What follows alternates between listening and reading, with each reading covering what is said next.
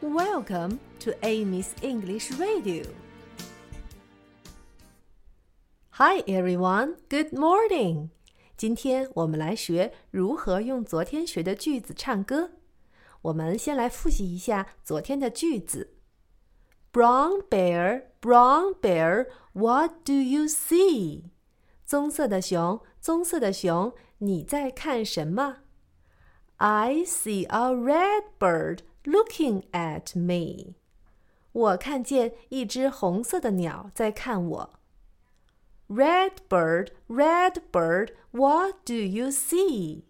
红色的鸟，红色的鸟，你在看什么？I see a yellow duck looking at me. 我看见一只黄色的鸭子在看我。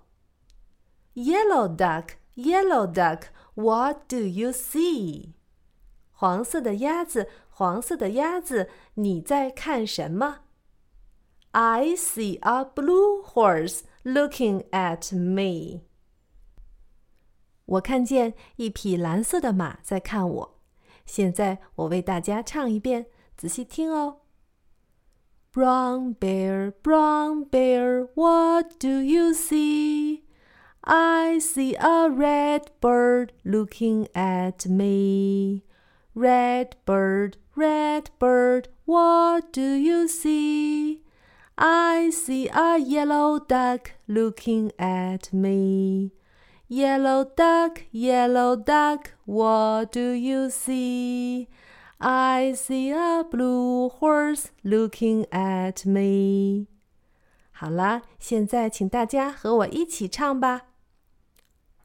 Brown bear, brown bear, what do you see?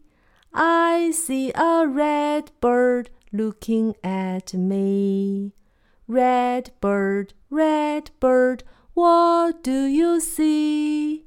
I see a yellow duck looking at me. Yellow duck, yellow duck, what do you see? I see a blue horse looking at me.